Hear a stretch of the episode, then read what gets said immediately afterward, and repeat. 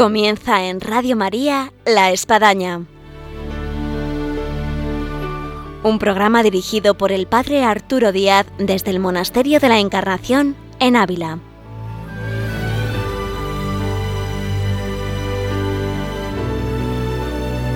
Hola, buenos días, les habla el Padre Arturo Díaz. Bienvenidos a La Espadaña.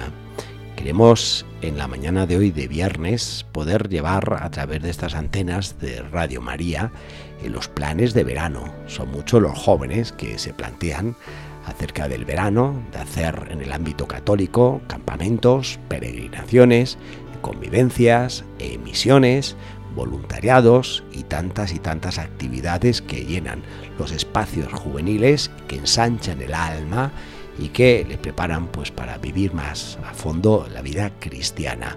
Queremos de alguna manera pues compartir con todos ustedes en la espadaña a través de un joven que viene de Valencia y que está aquí con nosotros esta experiencia eh, del verano de actividades juveniles y vocacionales y como siempre tendremos nuestra sección de vida y obra de Santa Teresa.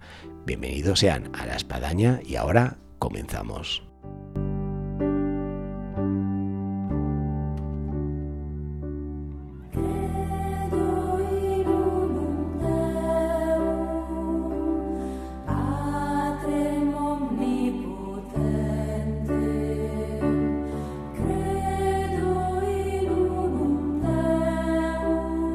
Días, Santiago.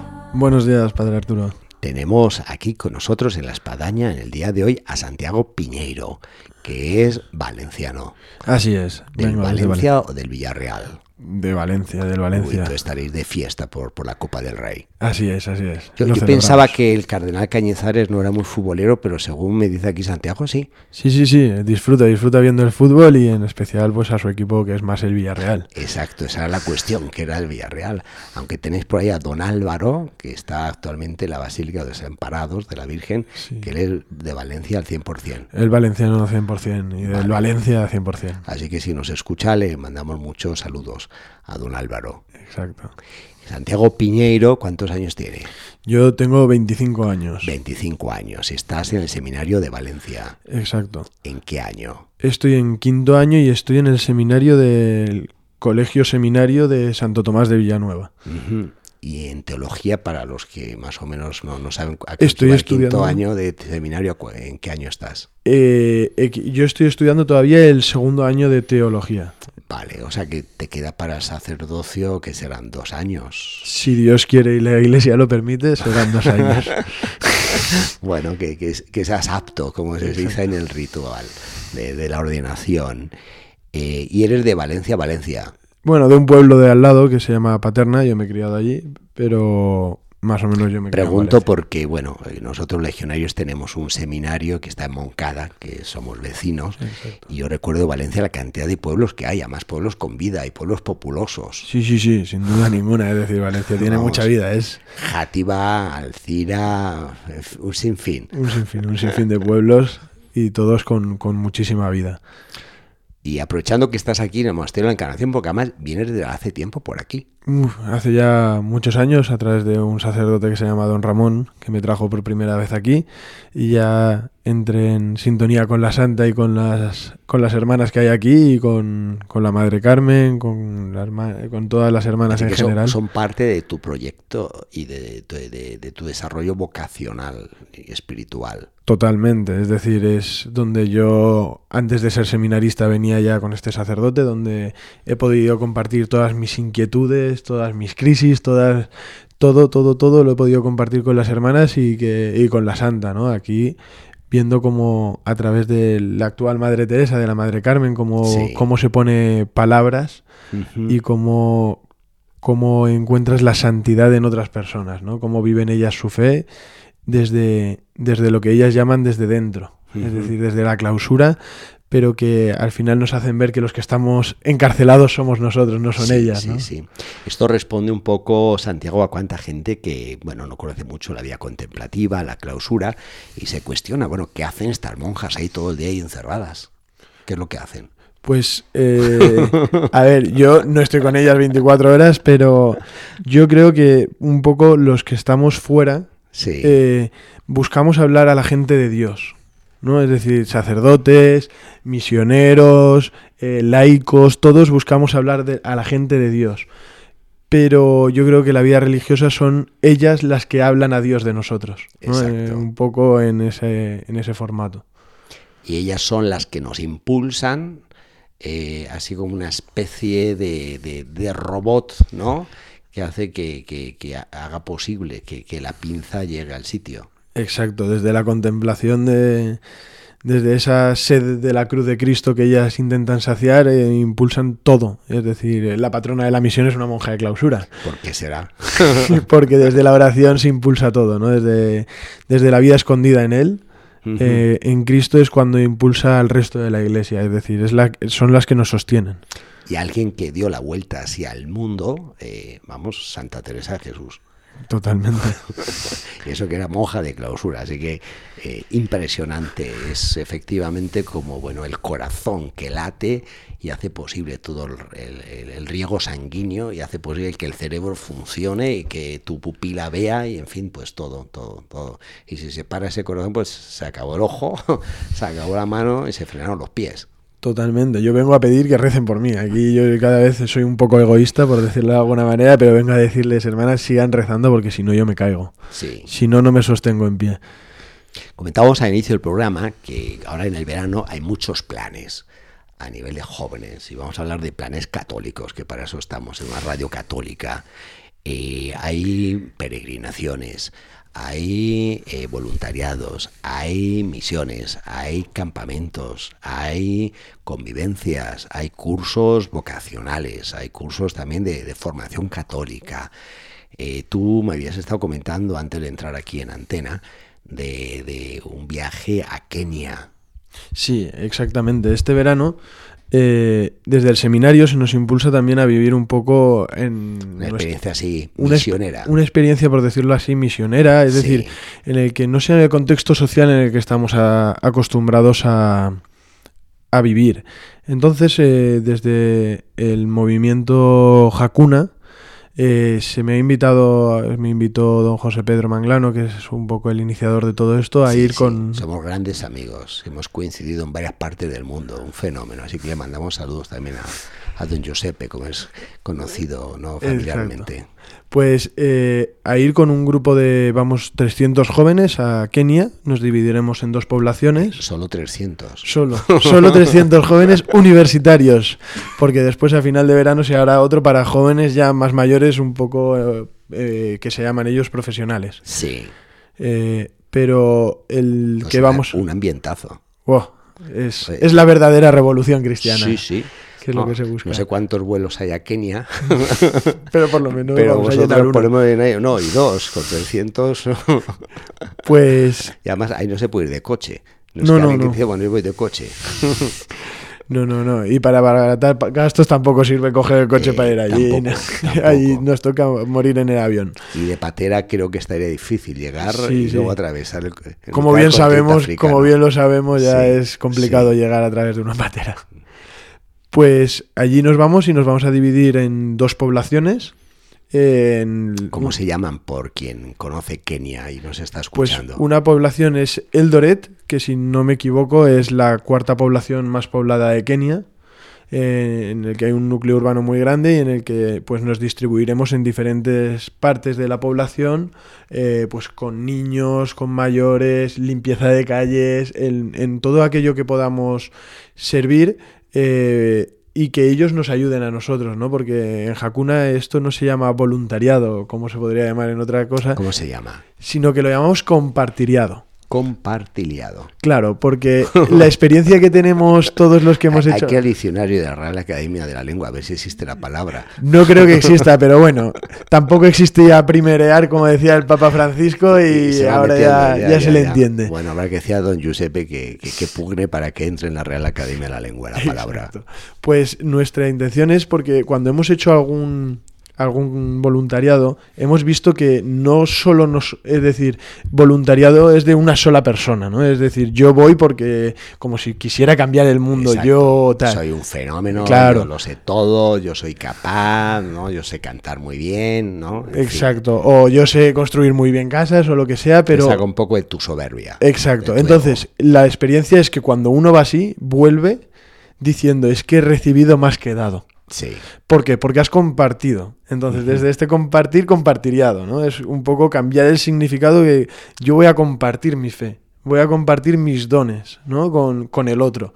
Entonces, es una donación del pobre o con el que vamos a hacer el voluntariado propiamente dicho. Sí. Y no solo con el pobre, sino con todo el grupo en el que vamos, ¿no? En que todos vivimos en un mismo espíritu, que es desde, desde la hostia, desde Jesucristo hostia, salir impulsados a, a, esto, ¿no? Es decir, desde las horas santas y la Eucaristía, poder salir impulsados hacia o sea, la oración como fuerza de acción. Totalmente, es decir, en eso cogemos a la Madre Teresa de Calcuta, es decir, tú quieres salir a los pobres, pues cuatro horas de oración primero, ¿no? Nosotros no hacemos tantas, por desgracia, pero por lo menos tener esa base y como centro del día eh, la Eucaristía y una hora santa. Muy bien. Esto yo recuerdo que eh, coincidí con, con don Giuseppe en Brasil, en la JMJ de Río, cuando estaba esto todavía incipiente, todavía no se sabía.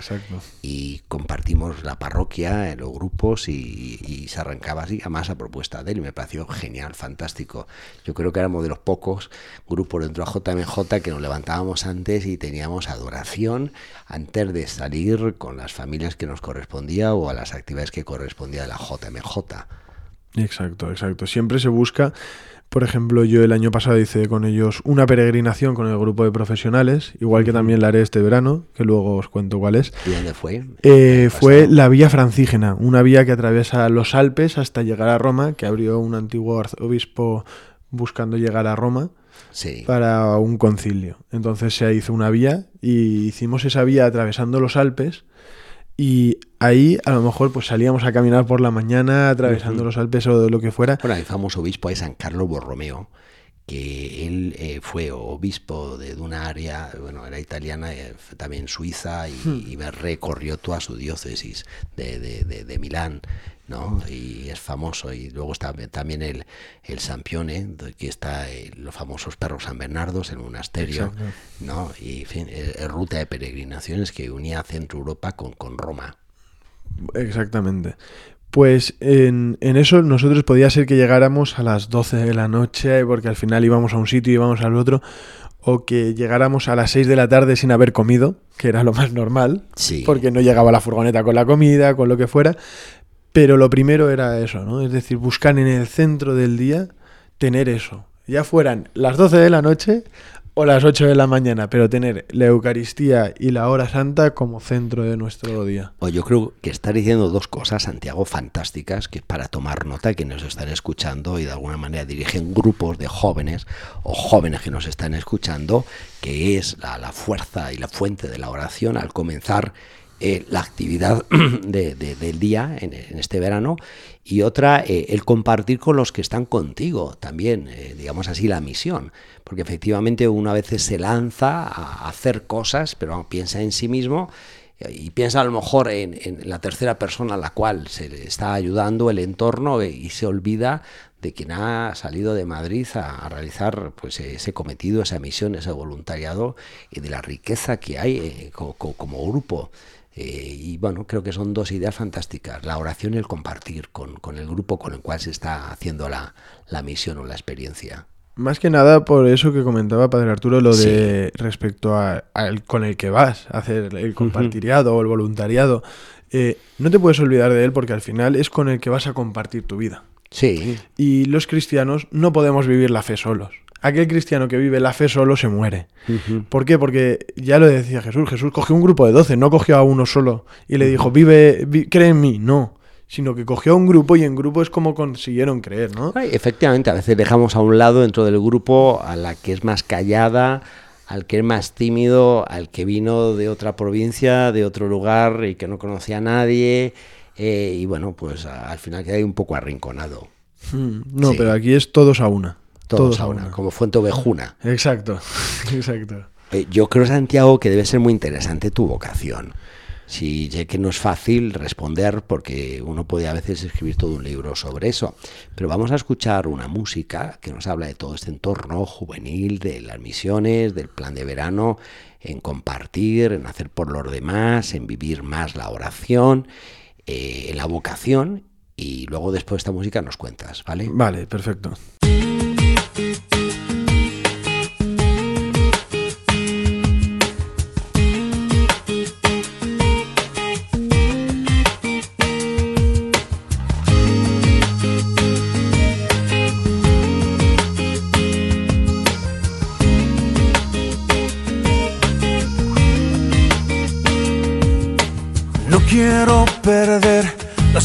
Me quedan por hacer, las cosas que me quedan por vivir en ti. No quiero olvidar las cosas que planeaste para mí, los sueños que me diste lograré por ti. No tienes que buscar a nadie más, yo quiero ir. Aquí está mi tiempo, aquí están mis horas. Aquí estoy yo. Mi vida es para ti y en ti la quiero yo invertir. Aquí están mis manos, aquí está mi voz. Aquí estoy yo. Aquí estoy yo. Oh, oh. Listo quiero estar. Los dones que me diste voy a usar. Los años que me has dado viviré por ti. Tras esta música seguimos aquí en Radio María, en La Espadaña, y estamos con Santiago Piñeiro, valenciano de 25 años. A estas edades se puede decir la edad sin problema, que sí, Santiago. Sí, sí, sí. Seminarista de Valencia, que está en quinto año, en segundo de teología, y a, dio- a dos años vista del sacerdocio, si Dios quiere. Y estábamos hablando con él sobre los planes de verano a nivel juvenil de tantas cosas, y entre otras nos habías comentado el tema de Kenia, y el año pasado una experiencia fantástica por los Alpes, recorriendo esas rutas de peregrinación hacia Roma. Y habíamos dicho antes de esta música que nos contaras un poco la vocación, porque siempre entusiasma escuchar a alguien que dio un paso así de gigante y entró en el seminario, en un espacio de lo que es la espadaña, que dura una hora y del cual contamos para esto más o menos como 15 minutos. ¿Qué nos podría decir de Santiago en razón de la vocación? Bueno, intentaré ser sintético y que todo quede claro, porque como comentábamos eh, antes de empezar el programa del Padre Arturo y yo, es complicado, ¿no? Resumir lo que es una vida entera. Sí. Y más una, una vida llamada del Señor, ¿no? Y una historia de amor. ¿Cómo llama. nace esta vocación? Pues esta vocación nace en, en el principio, nace a ser cristiano. No Sí. nace a ser sacerdote, sino la primera llamada que yo tengo es a ser cristiano, ¿no? Es después de una vida muy desordenada, en, en el que pues me sumergí mucho en el mundo de la fiesta, en el mundo de las drogas, en el mundo en el que yo pensaba que era libre, en el que lo que el mundo me había dicho que era necesario para ser libre y feliz, pero yo me encontré con, con mi edad de 17 años eh, que no era feliz. Tenía todo, tenía dinero, tenía amigos, salía de fiesta, tenía chicas, tenía todo, pero no era feliz. Entonces eh, pedí ayuda a mis padres porque yo lo que quería era ser feliz. Sí. Entonces fuimos a una psiquiatra en la que yo necesitaba un tipo de ayuda concreta y ella me dijo, mira, te vendría muy bien alejarte de estas amistades. Y en vez de enviarme, yo qué sé, pues a un centro de día o un tal, me dijo, conozco una comunidad de frailes en Avalón, en Mogente, Valencia, que, que a lo mejor te pueden acoger. Y esta comunidad eran los hermanitos del Cordero. Como que la terapia suena un poco rara, ¿no? Uf, muy rara, sonó muy rara. Pero doy gracias a lo raro. Doy Sí, gracias sí. a lo raro porque cuando yo llegué allí, claro, yo llevaba tiempo sin, pues sin- no sin creérmelo, ¿no? Porque yo siempre he tenido como un sustrato de, De fe. de fe, ¿no? Gracias a mi familia, en especial gracias a mis padres, que son los que me han educado en la fe. Y, y entonces llegué allí y, yo pues fui allí con el mero hecho de cumplir un objetivo clínico. No, yo no iba con esperanza, pues me han dicho que me viene también bien el trabajo físico. Yo siempre he sido de trabajar mucho físicamente, eh, pues cortando árboles, cortando leña allí con ellos, eh, transportando cosas, todo era mucho trabajo físico. Entonces a mí eso me gustaba y que me venía bien para tener la cabeza distraída, ¿no? Pero un día salimos a caminar y hablando con un fraile le conté toda mi vida, porque se dio así. Sí. Y, y él me dijo, pues yo lloré, yo lloré mucho ese día porque me sentía muy culpable, ¿no? De todas las cosas que yo había hecho en mi vida. Y me dijo, a ti lo que te duele son tus pecados. Y yo dije, ¿mis qué? y me dijo, sí, sí, tus pecados. Lo que necesitas es confesarte. Y yo, uff, hace años Que no me confieso. ¿No? Que creo que desde la confirmación, más o menos. Eh, y fue, pues, me dijo, pero no te confieses de cualquier manera, confiésate bien. Haz un examen de conciencia bueno, en el que tuve una dirección eh, de uno de los frailes y estuve tres días de examen de conciencia. Hice una confesión general, que es pues de todos los pecados que yo tenía conciencia. Y una cosa que me llamó muchísimo la atención, que fue cuando llegué al sacerdote, yo fui con mi libreta, donde había escrito todo, y empecé uno, uh, estuve como media hora, tres cuartos, diciéndole uno detrás de otro. Y cuando acabo, me dice el sacerdote, ¿ya está? ¿Solo eso? Y yo, ¿pero usted me ha escuchado bien? Sí, sí. que llevo aquí y dice, vale, no pasa nada, arrodíllate. Dios Padre misericordioso que reconcilió eh, consigo al mundo, eh, te conceda el perdón y la paz. En ese momento yo seguía teniendo todos los mismos problemas que tenía antes de la confesión, con mis padres, con en el colegio, en todos, pero yo sentí una paz que no había experimentado en mi vida. Lo que es la eficacia del sacramento de la confesión. Totalmente. Ujú. Entonces, a partir de esa confesión, yo ya cambio de vida. Cambio de vida, estoy viviendo un tiempo más con ellos, vuelvo a Valencia, empiezo, tengo una novia, Ujú. es decir, yo he tenido novia y, y, pues todo cambia, ¿no? La percepción de un noviazgo cristiano, la manera de vivir, pues mi propia fe desde la Eucaristía, ¿no? Es decir, yo también lo que aprendí con los hermanitos es a, a la Eucaristía diaria, a cuidarla, ¿no? En la medida de lo posible en aquel entonces, porque trabajaba, estudiaba y tal, pero a cuidarla y en ese cuidarla, pues eh, conocí a un sacerdote que se llamaba don Ramón Martín, también muy de la encarnación, Sí, Ramonet. eh, conocido como Ramonet. Exacto. Eh, A que mandamos también saludos. sí, sí. Y pues a través de este sacerdote todo cambia un poco, ¿no? Mi visión hacia el sacerdocio era como una persona pues que bajaba hacia la misa y se iba a su casa. ¿no? Yo no conocía nada más del sacerdote de cara hacia afuera, ¿no? Nunca me había ido de viaje con un sacerdote, ni de peregrinación, sino iba con laicos, iba con monitores, iba con... pero nunca con un sacerdote. Entonces este sacerdote rompió todos los esquemas que yo tenía de, de sacerdote, ¿no? Y, y fue espectacular, ¿no? Y, y desde verle a él como sacerdote, yo te, te- pasé a vivir con él un tiempo. Es decir, vivía cerca de Valencia, pues yo estuve viviendo con él un tiempo. Y yo veí- veía en él una persona que no descansaba. Me consta. Todos los que lo conocemos lo sabemos. Una persona que no descansa, pero que nunca está pensando en él. ¿no? Entonces a mí esto me llamaba mucho la atención porque siempre está, pues mira, teníamos que ir a no sé dónde por- porque no sé quién nos está esperando, porque este necesita.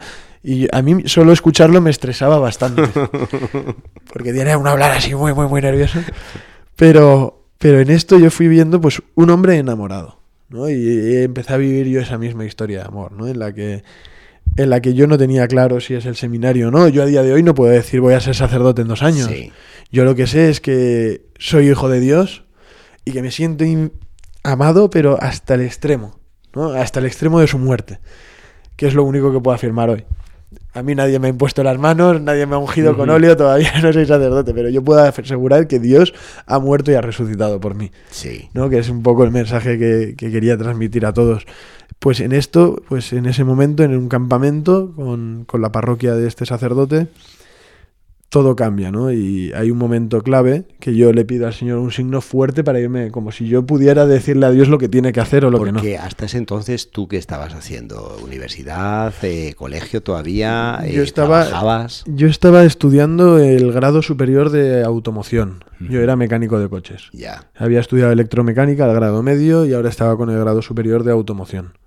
Y ahí estábamos pues estudiando, trabajando, buscando un trabajo de, pues, de camarero, en un anticuario, donde fuera. Sí. Porque, pues eso, hay- hay que trabajar en esta vida. Si quieres Exacto. conocer.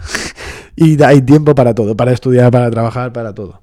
Pero, pero en ese momento vamos a un campamento en verano y, y yo le digo a Dios en una adoración. Es decir, mi vida gira en torno a la Eucaristía, como ya he podido ver, y entre y- Total, y totalmente. a la confesión, ¿no? Que pienso que son los dos sacramentos que tenemos al día a día para poder hacer esto. Pues eh, de rodillas le dije, Señor, si quieres que me vaya al seminario, a mí me lo dices claro o no voy. Eso lo dije sobre las 2 de la mañana en una adoración. Bajamos reunión de campamento, yo era el encargado de apagar las luces del campamento, entonces me acostaba muy muy tarde. Yo soy hiperactivo, por si no lo notáis un poco con la voz, pues, pues que lo sepáis. Entonces eh, yo con dormir muy poco estoy solucionado. Una pena que los oyentes no te puedan ver, ¿no? Si no, Pero- podían constatar, además de la voz, la, eh, la hiperactividad. Pues eh, yo apagaba el campamento a las 5 de la mañana y a las 7 de la mañana teníamos el rezo de laudes, que es la oración que reza la- toda la iglesia por la mañana, Sí. con la Santa Misa. Y yo tenía la costumbre de subir, medio dormido, porque eran las 7 de la mañana, que no se os olvide, yo me había acostado a las 5. Tenía un árbol, porque es en el aire libre, en el campamento donde hacemos la misa. ¿Era que por tenía, Valencia el campamento? Sí, en Siete Aguas, en el campamento San Juan Pablo II, en, en una parte del convento de Verbundey. Sí. Pues había un árbol, un pino perfecto para mi espalda, en el que yo me apoyaba y lo que eran los laudes, las laudes, me quedaba así un poco traspuesto, Sí. mientras me iba despertando y tal. Medio frito y medio en éxtasis. Exacto, es decir, podías elegir. Entonces, eh, antes del rezo de cada salmo hay una antífona. Lo digo para los que no sabéis exactamente cómo funciona esto, pero la antífona es la que- lo que introduce el salmo. ¿no? Ujú. Entonces, yo estaba en mi posición, de medio en éxtasis, medio dormido, y la frase dijo, o la antífona que leyó alguien decía, y salió Jesús y llamó a Santiago. Y yo, de estar dormido, abrí los ojos de par en par y dije, ¿pero qué es esto? Y cogí el libro, leí y decía, sí, sí, dice esto. Luego me di cuenta de que era el día de Santiago Apóstol. Exacto. Pero, pero para mí eso fue un signo en el que el Señor decía, te quiero para mí, ¿no? Te quiero, igual que decía antes, ya no sé Lo, lo que puede hacer una antífona de laudes. lo que puede hacer una, una sola palabra que sale de, de- de Dios al final, ¿no? Sí. Eh, porque es lo que cambia la vida. Pues en eso y desde ahí ya decidí decidí tomar la, de- tomar la decisión de entrar al seminario. Hablé con el arzobispo que entonces era don Carlos, con el Osoro. director, sí, don Carlos Osoro, que si lo escucha, muchos recuerdos de mi parte. También mandamos saludos. Y, y pues eso, ya entré al seminario y este es mi quinto año. Estuve cuatro años en el seminario de Moncada, en, en Valencia. eh, y ahora estoy en el, en el Colegio Seminario de Santo Tomás de Villanueva, una de las sedes que tiene el Seminario de Valencia en el centro de Valencia. Y, bajo todo este aspecto que hemos estado mencionando de, problemas, de, fiesta, de drogas, de amigos que no son amigos, eh, de trabajo, de, estudios, de campamentos, eh, y ese salto a la vocación, eh, ¿tú cómo veías la juventud en tu entorno y la juventud que tú ahora ves desde este otro lado de la ventana? A ver, es un poco complicado, ¿no? Porque yo, la juventud que conocía yo antes de todo esto era una juventud herida, herida por la sociedad. Sí. Es decir, en el que nos hemos creído, y digo hemos porque aunque muchos de nosotros y de los oyentes no estemos ya en ese contexto, seguimos haciendo esa división, ¿no? En, en plan, eh, ellos, nosotros. Sí. Pero en este mundo lo que más choca es cuando, cuando pues, te dicen que para ser feliz te tienes que drogar. Que para ser normal tienes Sí. que consumir. Sí. Porque a día de hoy es lo normal. Es decir, el que no fuma un porro no es Sí. normal. Sí. Entonces, eh, buscando la normalidad, la gente poco a poco cae. Y después del primer porro, viene el segundo. Y después del segundo viene el tercero. Y así va sumando hasta que pasas a una pastillita. Y pasas a, a una rayita de cocaína. O ahora, por ejemplo, lo comentábamos antes también el padre Arturo y yo, que era, pues la heroína está volviendo a día de hoy, con, sabiendo el daño que ha hecho en la sociedad española con todo aquello de la movida madrileña en, Galicia, en, Valencia con la ruta del bacalao, con sabiendo el daño que ha hecho, está volviendo a día de hoy a la sociedad este tipo de drogas, ¿no? En el que, en el que lo que hace la droga, lo único que hace es eh, tirar por suelo lo que es la persona humana. Que es un poco la visión que tengo yo ahora, ¿no? Sí, sí. Que yo no los veo como despojos de la sociedad, a los drogadictos. Los veo como gente necesitada de amor, ¿no? Un poco por, por poner el ejemplo claro, ¿no? Es decir, es gente que no, no se ha sentido amada. Nosotros... O... y también gente usada bajo la cual pues viven y hacen el negocio muchas personas. Yo, por ejemplo, siempre hago una pregunta que digo, ¿qué es lo contrario al amor? Y de normal la gente me contesta, el odio. Eh, no, es el uso. Entonces es gente totalmente, no un poco, sino totalmente utilizada. Para un mero, ¿cómo decirlo? Para un mero beneficio tanto económico como de un placer totalmente hedonista, ¿no? Es decir, un placer eh, efímero que no, que, no, que no llena, ¿no? Pues eh, ver a esta gente de la sociedad como gente necesitada de amor.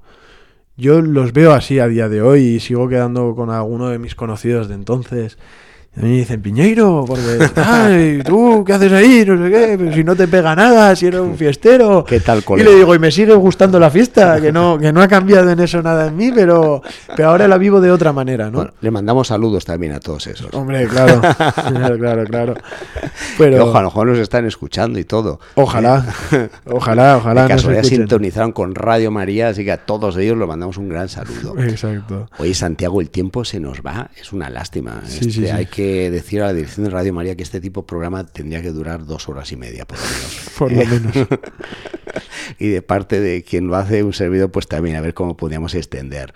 Pero yo creo que no nos podemos ir y máxime cuando estamos hablando de planes de verano católicos para los jóvenes en este tiempo, eh, ¿qué mensaje tú quisieras decirles a todos aquellos que se disponen a ir de peregrinación, de misión, a ir con jacuna, a ir de voluntariado, a ir de campamentos o que están organizándolo? Mira, yo lo primero que os diría es no vayáis con predisposiciones.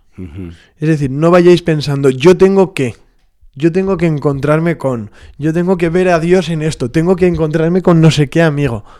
Olvidaros, olvidaros de vosotros mismos, confiar en la divina providencia. Es decir, porque si estás preparando un campamento, lo que prepares seguramente salga mal. Pero no pasa nada porque si tú lo pones en manos de Dios, todo se encamina a un buen camino. No sé si me estoy explicando bien, pero. No, totalmente claro. Pero mira, yo, es, yo me voy a Kenia, nunca he salido a un país africano. Eh, ¿Estás vacunado? Sí, sí, ah, vacunarme me he vacunado. Eso es importante. Sí, sí. No iba a vacunarme porque no había citas, ¿eh? Y yo decía, ya igual, yo me fío del Señor, ¿eh? Yo me voy sin seguro, por ejemplo. Yo digo, lo que, Dios quiera, como Dios quiere y, donde Dios quiera. Pasaporte Pasaporte, sí, pasaporte llevo por lo menos. Pasaporte y vacunas. Lo, lo, elemental.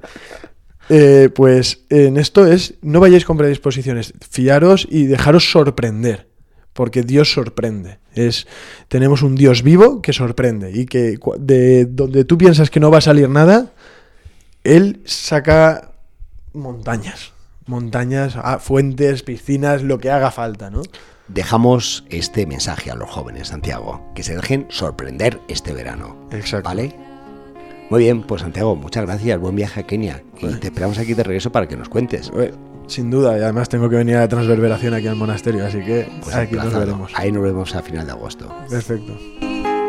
Cuando el corazón le dispuso en él este letrero, que muero porque no muero, vivo sin vivir en mí, y tan alta vida espero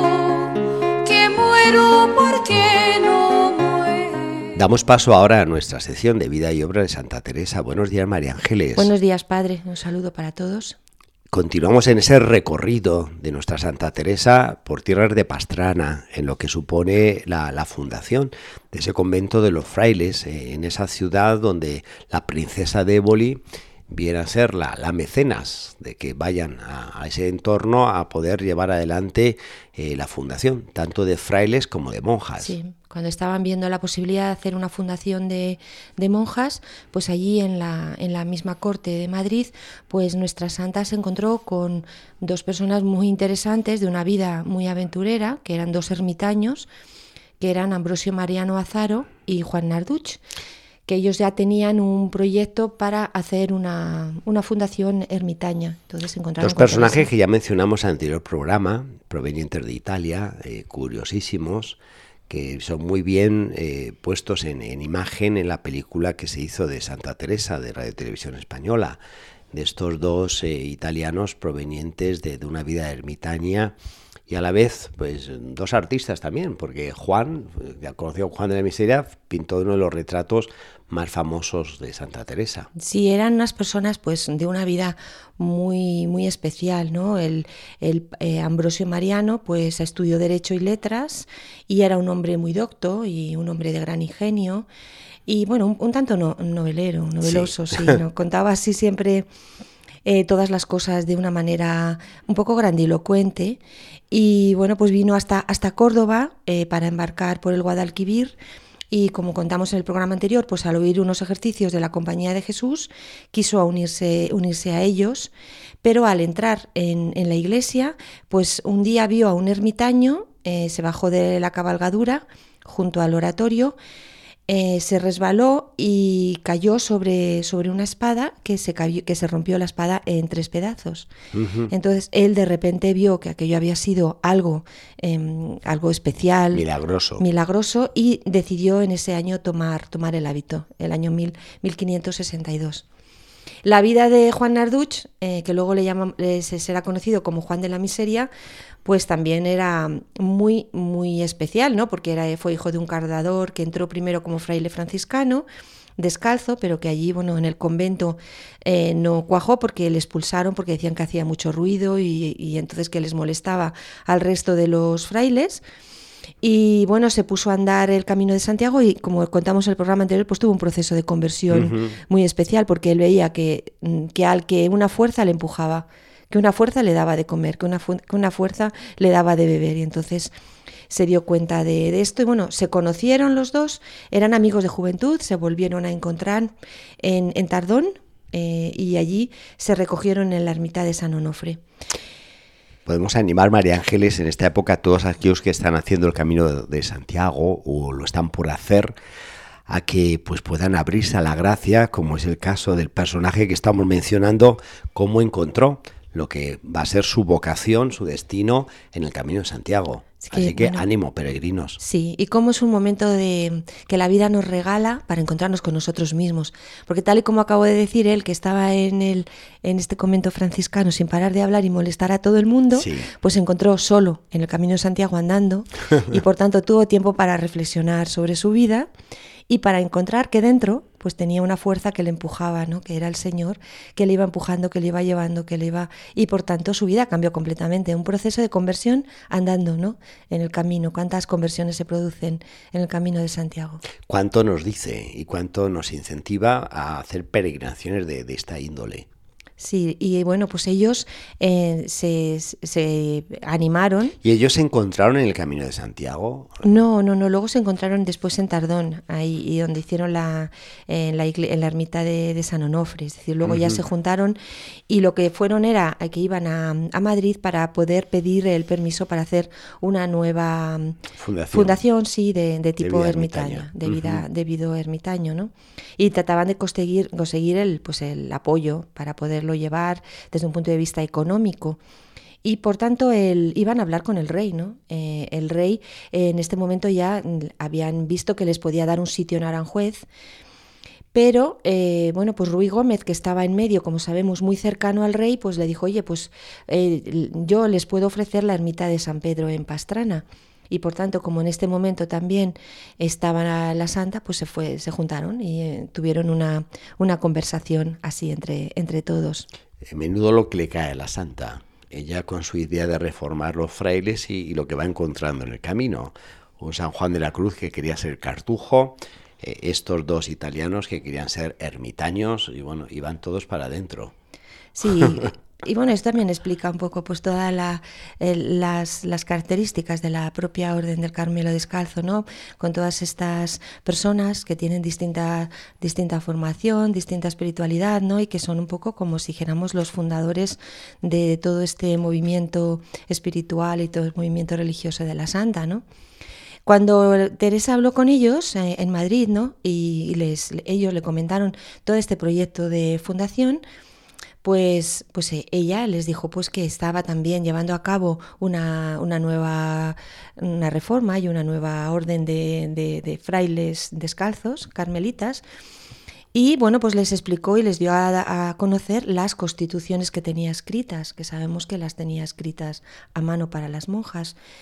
Los amigos eh, nos cuentan las crónicas que estuvieron toda la noche eh, leyendo las constituciones y al día siguiente eh, pues sí que le dijeron que, que, que estaban de acuerdo y que esta, esta ermita que tenían en Pastrana, que le había dado Ruy Gómez, pues que la ponían en manos de la santa para que pudiera allí fundar una segunda casa de frailes eh, contemplativos carmelitas.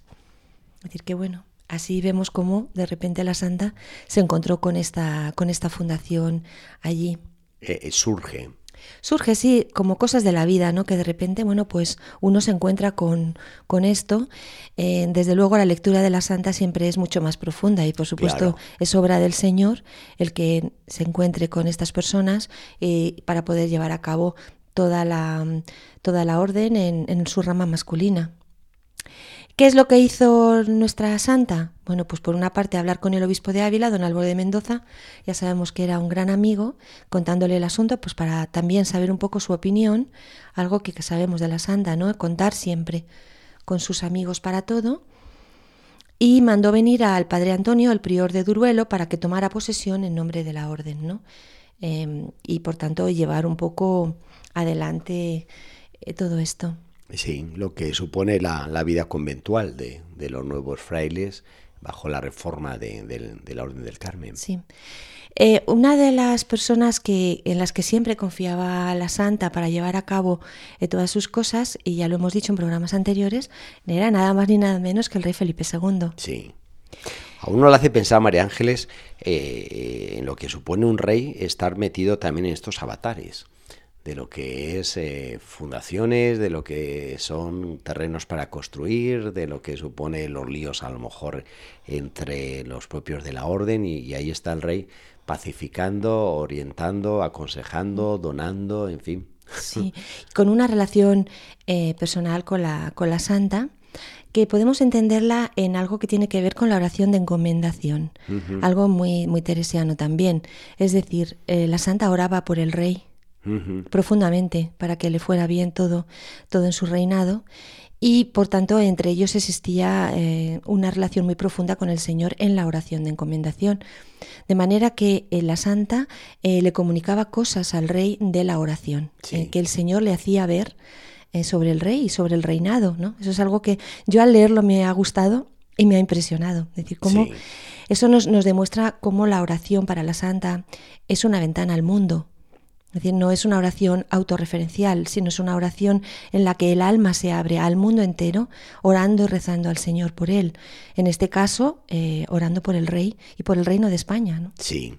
También la conciencia de los reyes, sobre todo en ese tiempo, de lo que es velar por el bien del pueblo en cuanto al bien del alma eh, y el bien físico, la defensa de la moral y la defensa de, de la defensa de física de- del pueblo español.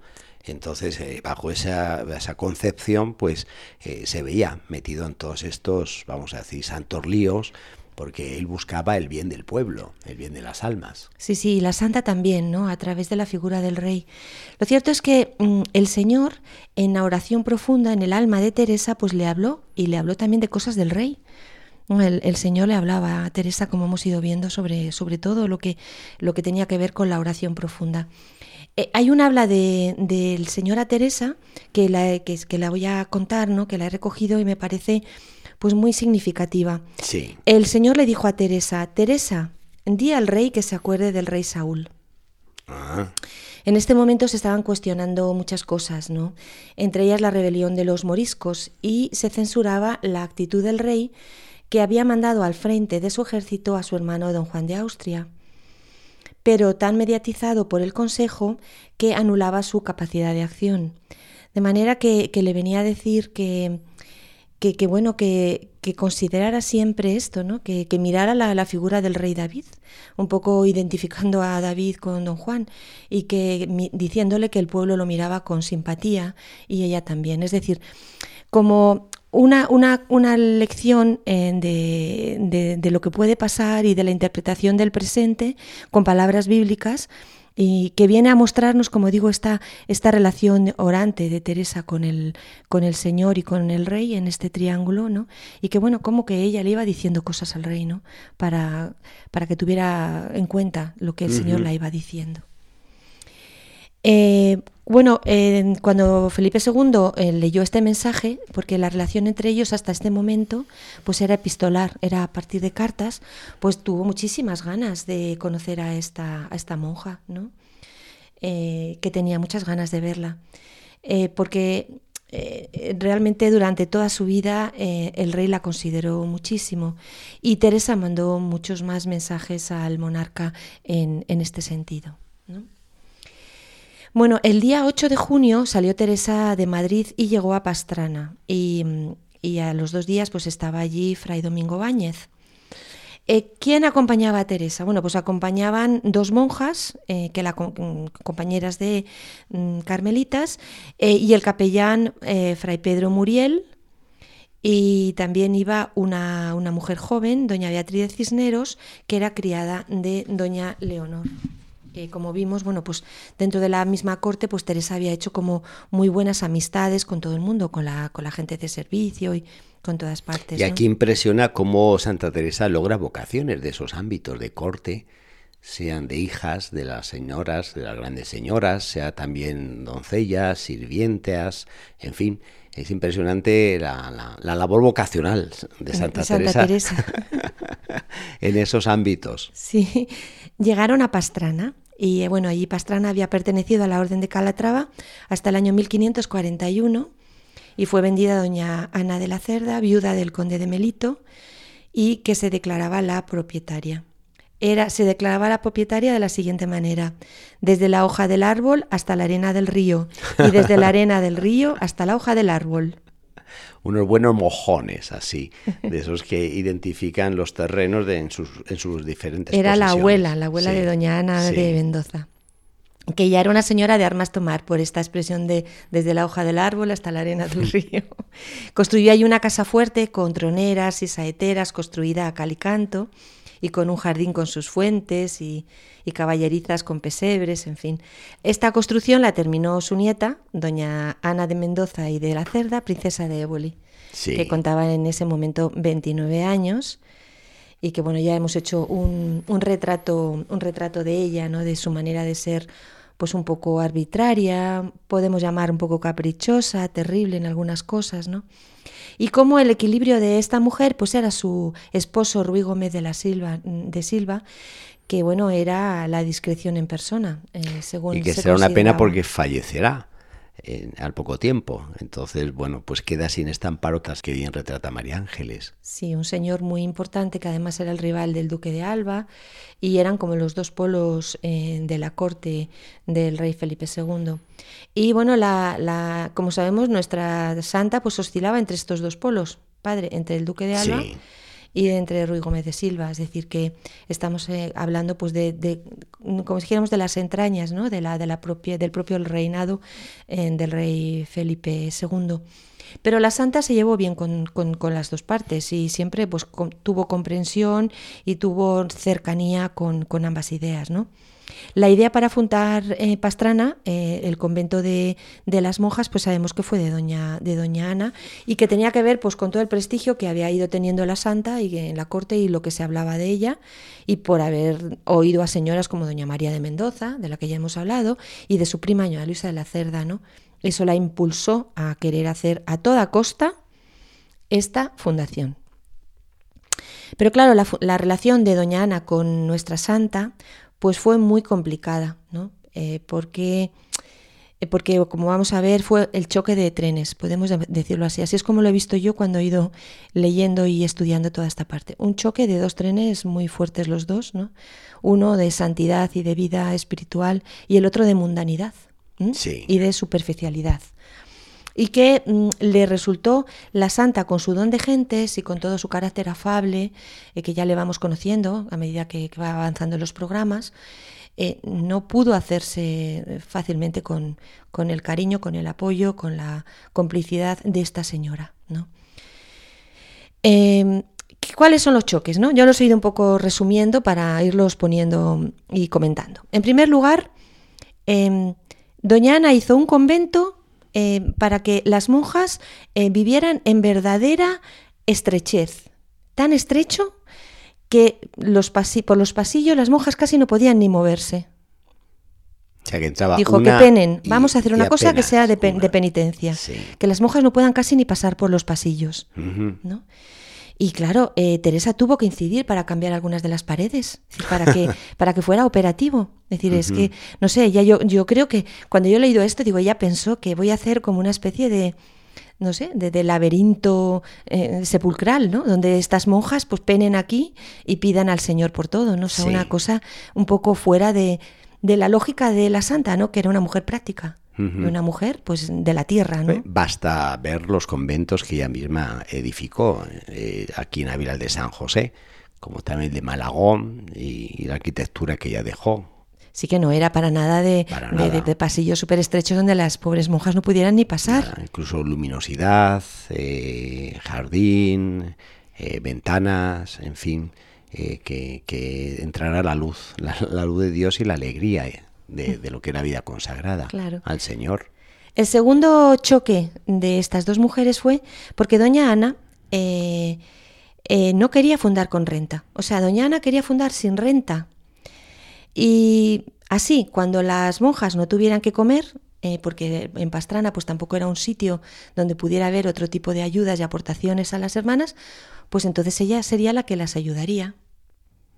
Ella lo planteaba como que vivir, eh, estar sin renta era de mayor perfección, pero la, la santa lo veía completamente lo contrario, era que estar al servicio y al arbitrio de esta señora que iba a socorrer en las necesidades reales de, este, de esta comunidad en todo momento y se iban a encontrar siempre en, como si dijéramos, en dependencia de ella, ¿no? Sí, Y bueno, tuvo que, que intervenir el marido, don Rui, para que, para que doña Ana cediera a fundar con renta, eh, como había sido la fundación de Malagón. El tercer punto de discordancia entre las dos eh, fue que doña Ana pidió a, a la santa que admitiera, sin conocerla antes, a una agustina de la humildad de Segovia. Pero la santa dijo que ella no podía admitir a ninguna hermana sin haberla conocido antes sí. sin que pasara incluso un- una prueba, es decir, que no podía, que tenía que hablar con ella. Y entonces, bueno, eh, hubo un, un encontronazo entre las dos muy fuertes y para dirimir esto, pues se de- de- decidieron dirigirse al padre Domingo Báñez, a Alcalá. Y así el padre dijo que no le convenía recibir monjas de otra orden sin muy maduro y largo examen. Lógico. Lógicamente, ¿no? Porque en el fondo era una comunidad que se estaba formando, en donde iba a entrar una monja de otra orden y que tampoco conocía a la santa. Eh, cuarto punto de, de choque de trenes. Doña Ana le pidió a Teresa eh, que le dejara leer el libro de la vida, porque sabía que en él había sí revelaciones de choque, Teresa. sí. Y, mm, y bueno, había revelaciones de todas sus gracias místicas. Teresa recurrió a las, a las evasivas todo lo que pudo, intentó por todos los medios no dejarle el libro de la vida. Ana recurrió con toda su fuerza a su marido Ruy Gómez. Y nos lo cuenta así la santa, diciendo, fueron tantos los ruegos de uno y de otro que se hubo de rendir, habiendo primero recibido palabra que sólo ellos lo habían de leer, advirtiéndoles los gravísimos inconvenientes de lo contrario se podían seguir. Tuvo una victoria doña Ana sobre la santa. Se hizo con el libro de la vida y le clavó a la santa, según el padre Efren, ¿no? que, que lo cuenta muy bien esto, le clavó un aguijón profundamente. ¿Por qué? Porque a los pocos días de haberle dejado el libro, era la comidilla de las criadas de palacio y de la corte de España. Sí. donde se contaban a- con grandes risotadas, esto he recogido yo de uno de los procesos eh, que lo cuenta la hermana Magdalena de la Cruz, fueron grandes las risotadas de palacio y no menos las, las mofas siendo mo- movedora de todo la princesa. Eh, en fin, quiero decir que... Incluso usará luego, más adelante, eh, este libro para llevarlo a la Inquisición también. Y será acusada de Santa Sí, Teresa. en fin, Fue el aguijón final que le, le le hizo una mala pasada. Sí, sí. Esta batalla perdida de Santa Teresa frente a esta mujer, la princesa de Bolí. La verdad es que Teresa estaba indignada, triste y decepcionada y se temía lo peor de ella. Y bueno, pensó volverse sin, sin fundar. eh, y bueno, lo único que tenía ya mm, como más eh, raíces para seguir adelante, ¿no? Porque ya tenía también la fundación de los frailes, como hemos estado viendo ahí mismo, y por tanto, bueno, no, no, el- la fuerza del marido, la relación con el rey, bueno, es decir, ha habido dos, dos, dos venganzas muy duras de, de la princesa de Éboli con relación a la santa. La primera que es el, el cuchicheo de toda la corte sobre las gracias místicas de la santa y todo lo que contenía el libro de la vida. Y la segunda, el enviar el texto al tribunal de la Inquisición. Muy bien, María Ángeles, pues ponemos punto y seguido a esta fundación de Pastrana, que como pueden percibir nuestros oyentes, eh, tiene mucha amiga. Y en este caso, pues estamos viendo lo que supone el choque de, de estas dos figuras, de estas dos mujeres, la princesa de Bolín, nuestra Santa Teresa, y nos quedamos con ganas de seguir. Pero bueno, seguiremos en el próximo programa, Dios mediante. Sí, nos ha puesto toda la, la obra de la santa en la sociedad, en lo que hay en la vida, ¿no? Sí. el encontronazo entre personas que tienen distintas visiones, entre, entre vi- vidas mm, basadas en la espiritualidad y la santidad y vidas mundanas, es decir, lo que es en definitiva la vida, ¿no? Muy bien, María Ángeles, pues seguimos. ¿eh? Muchas gracias. Un saludo para todos. Y llegamos al término de nuestro programa de la espadaña del día de hoy. Y es un tiempo de verano en el cual ya nos vamos encontrando y es muy idóneo para poder leer. Así que pues recomendamos, sean todos estos libros que a lo largo de la espadaña vamos recomendando de Santa Teresa, de otros autores. Eh, en fin, no dejar el meter un libro ahí en la mochila, en la maleta, en el coche y aprovechar el tiempo de verano para recrearnos en estas lecturas. También queremos eh, adelantarles que posiblemente el próximo programa de la espadaña eh, podemos hacer un programa en directo eh, ahí en los estudios de, de Radio María de Madrid y de esta manera tener este contacto con nuestros oyentes que muchas veces pues nos escriben, nos llaman, llaman a la central, así que bueno, si es el caso y si logramos tener el programa eh, desde los estudios centrales de, de Madrid, pues tener este contacto con nuestros oyentes y nos pueden llamar. Un saludo desde el Monasterio de la Encarnación, donde hacemos el programa de La Espadaña y en breve rezamos el Ángelus.